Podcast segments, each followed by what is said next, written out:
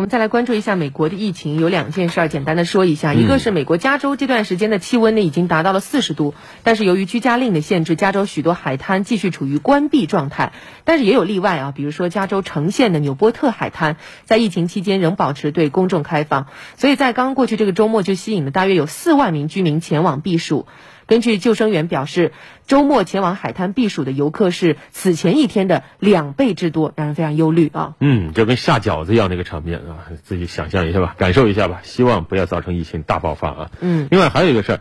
呃，旧金山纪时报二十五号公布了加利福尼亚州圣克拉拉县验尸官的一份报告，显示当地一名女子可能是美国最早记录的新冠肺炎死亡病例，她最初的死因。是登记的是心脏病，但是现在尸检发现他的心脏、气管、肺部、肠道都存在新冠病毒感染。这份尸检报告早在二月七号就完成，但是直到四月二十三号才签字。所以，这名女子也成为了美国第一例新冠病毒的死亡病例，也说明新冠肺炎在美国传播可能比此前想象的更早。这个报告的出炉也改写了美国的疫情时间线，表明新冠病毒至少在一月份就已经开始在湾区传播，甚至传播时间可能还会更早。